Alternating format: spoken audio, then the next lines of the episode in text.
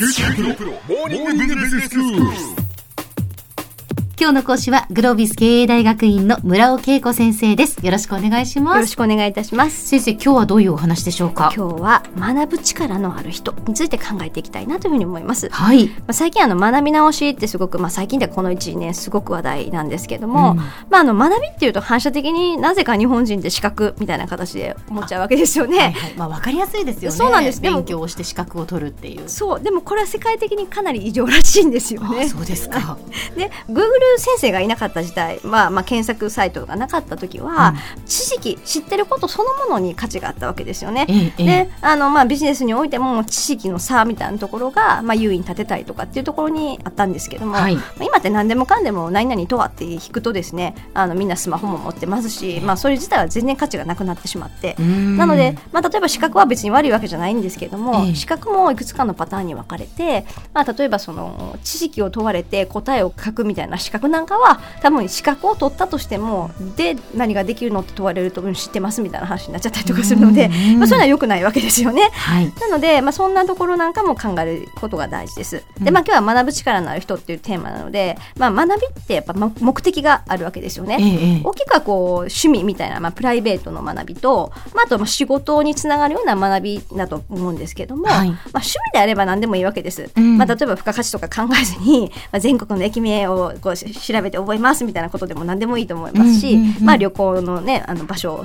学んでいくみたいなことなんかでもすごくいいと思うんですけど。も。まあそれが自分にとってのこう楽しみや喜びっていうことですからね。はい、もうそれ全然好きにすればいいと思いますし、はい。あのそれこそ行き先のねあの地図を見て楽しむみたいなことなんかもあるんじゃないかなとは思いますけども、まあ、今日はあえてまあ仕事の学びみたいなところにフォーカスしたいと思いますけども、はい。まあ、仕事の学びの目的って、まあ、例えばこう社内で求められるそれこそ資格試験みたいなものがあって、ええ。まあ、これこの資格取らないと昇給できません昇格できませんみたいなものと、うん。まあ、あと、まあ、純粋にこういうことができたい、まあ、したい。例えば仕事で成果を出すための学びみたいな形で分けられるんじゃないかなというふうに思います。はい。まあ、言い換えると強制的やらなければならないものと、まあ、自発的にやりたいとかもっとこんな仕事がしたいからこういうふうな能力欲しいみたいなものに分けれるんじゃないかなと思うわけですが、ええええ。まあ、やっぱり学ぶ力がある人はたとえその昇進昇格に必要な、まあ、やらなければならない、まあ、資格試験みたいな強制的なものであったとしても、うん。まあ、何らかの自分なりの目的を、まあ、すごく設定しているというのは特徴だと思います。なるほど。なので全てにおいて、まあ、その学ぶ力のある人は目的設定力、まあ、つまり意味付け力みたいなものをまあ持っているとも言えるんじゃないかなというふうに思います。まあ、そうなるとね単にやらされてこう受け身でやるのとは違って、うん。目的をもっと自発的にこう自分から学びに行けますよね。そうなんです。常にこれやったらこんなことできるようになるなとかうん。これってこういうところにつながるなっていうだけでも、まあ、ある意味やっぱ自分の成長を考えるとそれはそれでワクワクすると思いますので、ええ。まあ、そんなところってことですよね。はい、で、まあ、学ぶ力って、まあ、学ぶ目的と方法みたいなところに分けて考えることができるんですけれども、ええまずまず目的、まあ、先ほどから言ってるように何のための学びなのかというようなところで、まあ、具体的にこう今の学び今学んでることが最終的にどういうところにつながって、まあ、それができると何が嬉しいのかみたいなところが、まあ、具体的にイメージできるってことなんですよね。はい例えばその資格の勉強だとしても実務のシーンをこうイメージしてたりとか、まあ、どういう場面で誰の役に立ちそうなのかとかこれができたら具体的にこういう場面で活躍できるよねみたいなのが、まあ頭の中にやっぱり動画イメージで持ってちゃったりとかすると、うんまあ、すごくモチベーション高く続けることができます。なるほどあ先生今動画イメージっておっしゃいましたけど、はいはいやっぱ動画でイメージできるっていうのはすごく大切なんですねす。ごく大事です。やっぱり具体的にイメージできてるってやっぱりことですから、ええええまあ動画って出演者がそこにいて、はいはい。で時間が流れていくので、うん。まあその流れのイメージがやっぱりすごく大事なんですよね。うん。まあ同時に目的があってもどういう方法でそれを達成するのかっていうふうなところが大事で、ええまあその目的に対してベストな方法がやっぱりあるわけです。例えば一つ英語の勉強をしたことがあるって人は多いんじゃないかなというふうに思うわけですが、なんか英語の勉強イコール単語を覚えますとか、うん。英会話の学校行きますとか いろいろあると思うんですが、はいはい。なんかこれって、まあ、どっかこう目についたとこをいきなり頑張っちゃってる飛びついちゃってるってことなので、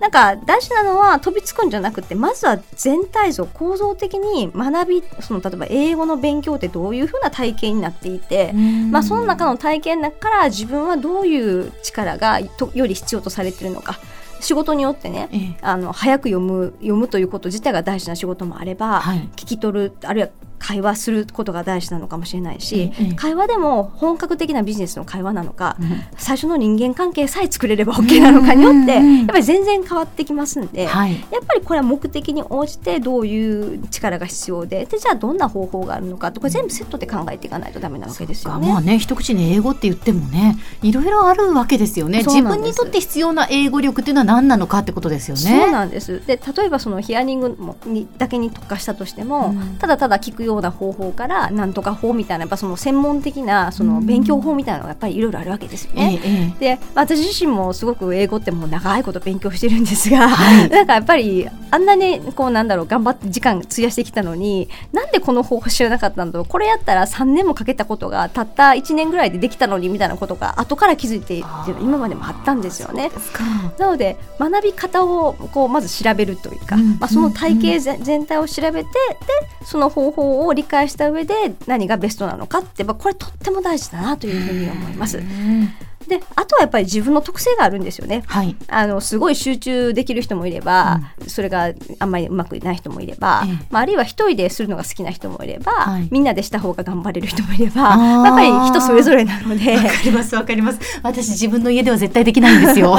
いやそうなんです私もそうですごくやっぱりあの強制的に何か自分を追い込まないと私はダメなので、ええまあ、例えばみんなに宣言しちゃうみたいなことだったりとか、はいはいなんか一人で黙々とやったらねいろいろ言い訳して途中でやめるってこともできちゃったりとかするので、まあ、自分がそういった強さを持ってるかみたいなのもやっぱり自分をよく知るってことにつながっていきますし、うん。なんかそんなところを体系的にトータル的に考える必要があるわけですよね。であとはやっぱりその学ぶ時間の確保の仕方とか、うん。どういう場所で学ぶのかで静かな環境がいいのかね意外とそうだと集中できないのか、これって人それぞれで、ね。意外と人によって違うんですよね。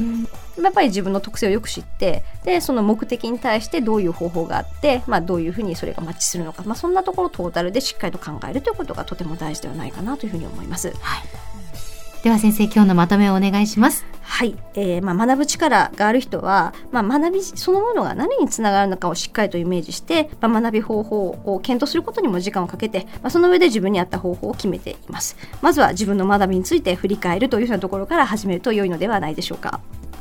今日の講師はグロービス経営大学院の村尾恵子先生でした。どうもありがとうございましたあ。りがとうございました